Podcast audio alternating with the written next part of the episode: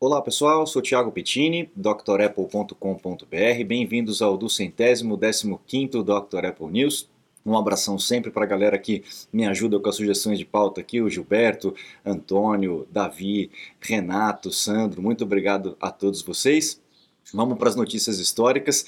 Temos novidades essa semana, na verdade, na semana que vem, né? E a gente vai falar sobre isso também aqui nesse nosso news. Bom, 24 de outubro de 1988, Steve Jobs tinha sido convidado a se retirar da própria empresa e aí ele ficou um tempo aí acalmando os ânimos, baixando a poeira e ele voltou ali com a Next né, a, a, empresa que ele quis que ele é, é, quis realizar exatamente aquilo que ele não conseguiu fazer lá na Apple, né? Tinha uma grana boa, juntou uma equipe, puxou um monte de gente da Apple que ele gostava e fundou a Next.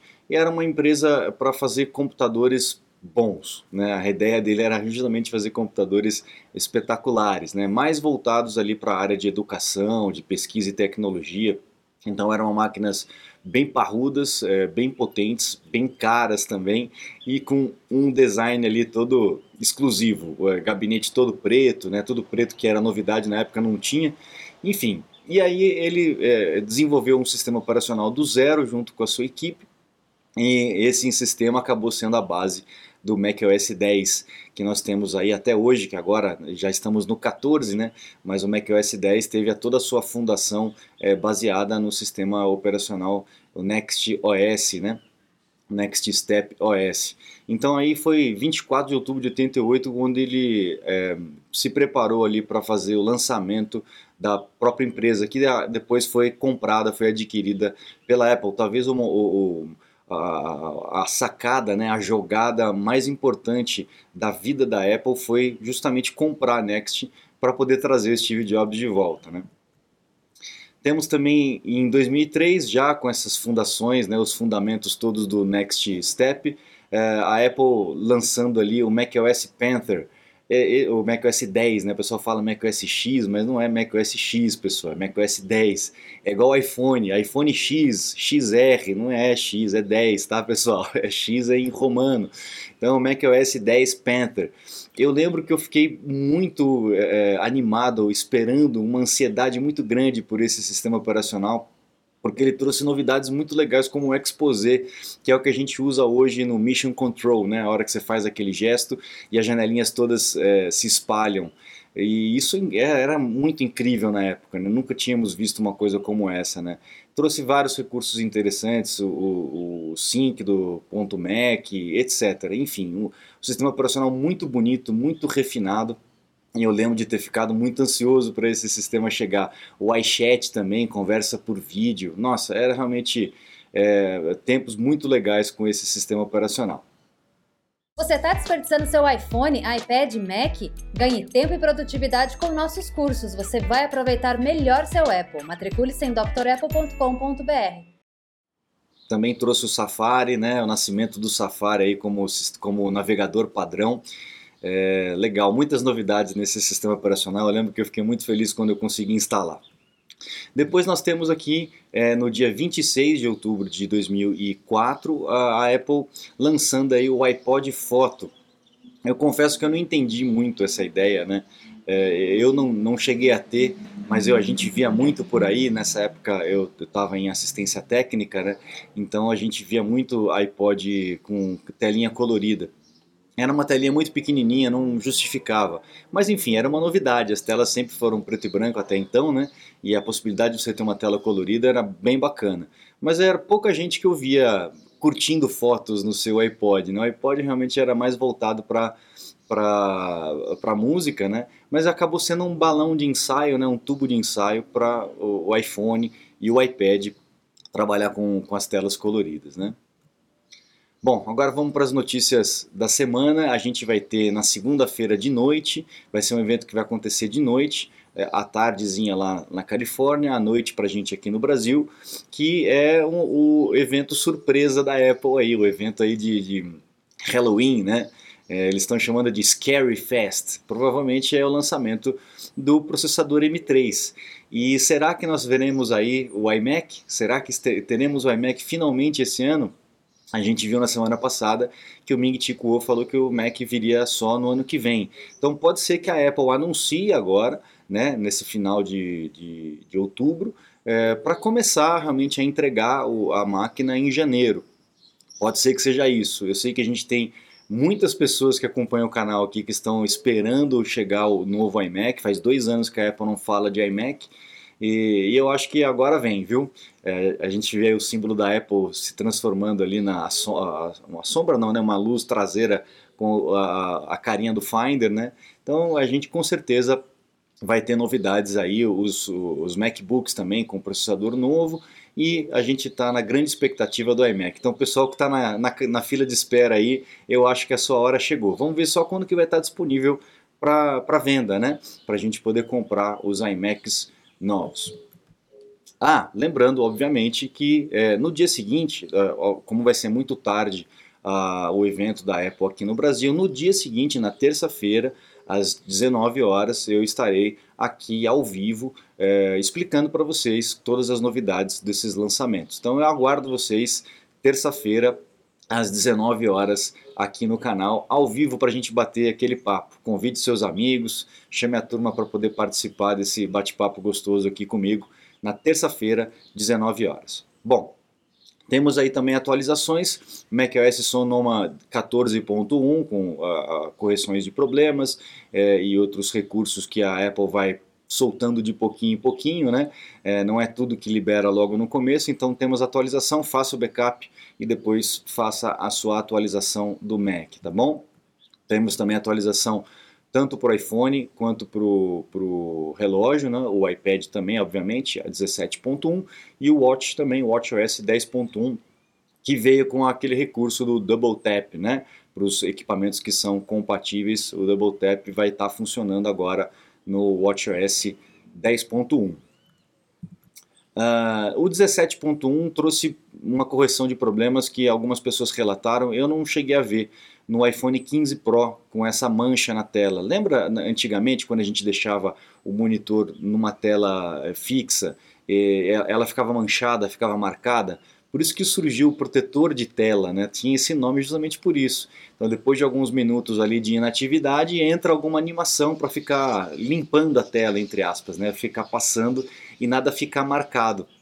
E o iPhone estava tendo isso, o pessoal estava achando que estava algum problema no display, mas na verdade era algo de software que a Apple corrigiu aí nesse 17.1. Se você teve esse problema no seu iPhone 15 Pro, é, faça a atualização que deve corrigir esse problema, tá?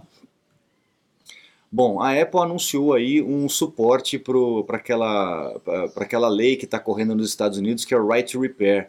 É, eu acho muito estranho, eu já falei sobre isso na semana, na, numa semana aí que teve é, essa notícia lá, acho que foi na Califórnia, se não me engano, é, que passou a lei e a Apple chancelou, falando, não, legal, é isso mesmo. E a gente não entendeu muito porque ela passou esses anos todos, acho que são quatro, cinco anos, se não me engano, talvez até mais, é, de luta dos técnicos para ter esse tipo de legislação nos Estados Unidos como um todo, de ter o direito de reparar, porque o que, que acontece? A Apple ela não fornece nem manual, é, nem peça e nem ferramenta para nenhuma assistência técnica, a não ser que ela seja autorizada, que ela é, siga todos os padrões da Apple e tal. E isso acaba limitando bastante aí o, o tipo de serviço, é, acaba encarecendo o tipo de serviço é, e também acaba por é, baixando muita qualidade desses técnicos outros que tem por aí, porque eles vão colocar peças ou é, de segunda mão, peças tiradas de outros equipamentos, ou peças não genuínas, as peças paralelas, como a gente fala, a gente comenta muito sobre a questão de bateria, né? Então você troca a bateria do seu iPhone mais antigo numa assistência técnica dessas aí de, de qualquer lugar, e a bateria não é boa, a bateria esquenta, a bateria não dura, etc, né? Então existe aí todo um, um plano lá nos Estados Unidos para que é, as assistências tenham acesso é, a esse tipo de material, de peça, de manual, né, de esquemas de placa para saber aonde que é, é cada coisa para você poder trocar um componente, poder consertar a placa e não depender exclusivamente das assistências técnicas autorizadas. É óbvio que as autorizadas é, têm um know-how muito maior para trabalhar com isso quem quiser mais segurança vai conseguir, é, com certeza, continuar pagando um preço mais alto por isso, mas vai poder ter a oportunidade de trocar com o chinesinho da esquina com uma peça original. Né? Aí fica a escolha do consumidor. A diferença aí é que a Apple, de uma hora para outra, resolveu apoiar essa iniciativa dessa, dessa lei, desse ato aí, Right to Repair. E isso para mim me cheira muito esquisito, sabe? Porque muitos anos dela fazendo lobby para combater, para o pessoal ficou sentado nessa, nessa lei aí durante anos. Se a gente acha que essas coisas acontecem só no cenário político aqui do Brasil, você não se engane não, acontece muito lá fora também. Ficou anos com o pessoal sentado com esse negócio na cadeira ali, né? Engavetaram, né? O engavetador geral da República, lá também tem essas coisas, né? E, e a Apple fazendo lobby para não passar. De repente, ela falou: não, eu acho que agora eu acho bacana, vamos, vamos, vamos liberar, vamos apoiar, é isso aí, tem que, tem que ter right to repair. Me cheira um pouco estranho isso aí. Vamos ver o que que que está escondido no meio desse caminho aí. Eu ainda não consegui entender, mas tem gato na tuba. Bom, a Apple está planejando aí um, um redesign total aí do Apple TV, o aplicativo Apple TV. Vamos ver o que, que vai acontecer. A gente não tem muitas diferenças, né? Se você for em Netflix, se você for no Apple TV, se você for no Prime, se você for no Star Plus, é tudo mais ou menos a mesma coisa, né? É uma, uma funcionalidade ou outra que em um é mais legal, mais fácil do que na outra. Vamos ver o que a Apple vai bolar com essa, esse redesign total aí, ainda esse ano que o pessoal está planejando aí para melhorar o Apple TV. Vamos ver. Bom, agora umas notícias que eu achei interessante, que mandaram para mim, né, o Gilberto mandou para mim essa daqui, é, não tem a ver com a Apple é, diretamente, mas achei muito legal. A Microsoft conseguiu é, salvar dados em placas de vidro. Olha só que bacana. Né? Então a moça está segurando uma plaquinha de vidro aqui e, e dá para colocar ali ó, 17, é, 1,75 milhões de músicas, 3.500 é, filmes. É, conseguiram colocar ali informação e organizar essa informação no vidro. Então, daqui a pouco a gente vai ter ali, ao invés de você ter um HD externo, você vai ter um vidro externo, onde você vai poder guardar suas informações. Muito bacana, realmente muito bacana. Eu acho que tudo que puder aí melhorar essa questão aí de armazenamento é, é, ótimo. Tem que ver só como é que é a velocidade de leitura, de gravação disso. Mas enfim, eles tão, vão começar a utilizar esse projeto aí na, nas nuvens ali da Microsoft, o que é um grande problema, né? um grande calcanhar de Aquiles aí das grandes nuvens, Google Drive, iCloud e tal, é a questão do armazenamento. Né? Imagina a quantidade de, de HD, de SSD que eles têm lá. Então eles estão se mexendo ali para poder mudar esse tipo de, de suporte e conseguir um material diferente para isso. Muito legal. A gente tem também a Qualcomm uh, uh, uh, mostrando ali o Snap, Snapdragon S7 Pro, o, o, celular, o chip né, para esse celular com uma habilidade interessante dentro do Bluetooth. O Bluetooth ele vai ter duas opções, ele vai ter a comunicação via Bluetooth mesmo, e no momento em que esse Bluetooth começa a perder ali a, a, a conexão por conta da distância, ele vai mudar a frequência para Wi-Fi. E aí você vai poder continuar ouvindo aí, uh, usando seus fones de ouvido, a caixinha de som e tal, numa distância muito maior, é, é, mandando o sinal, mandando as informações através do Wi-Fi. Então muito legal, um Bluetooth que a hora que precisa ele, ele vira Wi-Fi e a hora que não precisa ele volta a ser Bluetooth. Interessante pra caramba isso aí. Tomara que a gente tenha essa tecnologia também aí para os equipamentos da Apple mais para frente, né?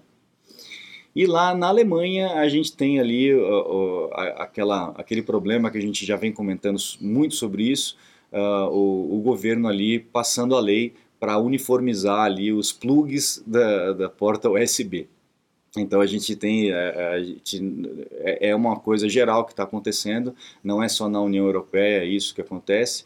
A gente tem vários países, a Japão também tem algumas iniciativas como essa, é, onde os políticos tentam forçar a tecnologia para uma uniformidade, né? Muito perigoso. Também é um jogo de lobby, né? Rola muito dinheiro nessa aí. Os caras propõem uma lei absurda para a empresa gastar dinheiro para não passar, né? Acaba sendo uma, uma extorsão. Acontece muito isso aqui. E no mundo inteiro, né, pessoal? A gente acha que só o Brasil que é meio podre nessas coisas, mas isso, isso aí não adianta. É, gente é, desse naipe, né, desse tipo, tem em todo lugar. Então vamos ficar atento com essas coisas porque, como eu costumo dizer aqui, se a, a, empresa ela abaixa muito, ela acaba mostrando a bunda, né? Então a gente tem que tomar um pouco de cuidado, uh, porque senão eles vão ditar como vai ser o próximo equipamento. Né? Algo muito arriscado, muito preocupante, e a gente tem que ficar atento e tem que dar algum jeito de frear esse tipo de iniciativa e deixar com que a tecnologia é, se desenvolva sozinha, o mercado se desenvolva sozinho, etc., sem essas interferências. Legal, pessoal? A gente encerra uh, o Dr. Apple News aqui. Eu espero vocês na terça-feira, às 19 horas, para a gente comentar todas as novidades da Apple. E na semana que vem estaremos de volta com o Dr. Apple News. Se você gostou, uh, comenta com teus amigos, convido para acessar o site drapple.com.br, conhecer os cursos completos que a gente tem lá e também os meus contatos para um suporte, uma consulta técnica, uma aula VIP. Eu fico à disposição de vocês. Muito obrigado, um grande abraço e até a próxima. Tchau, tchau.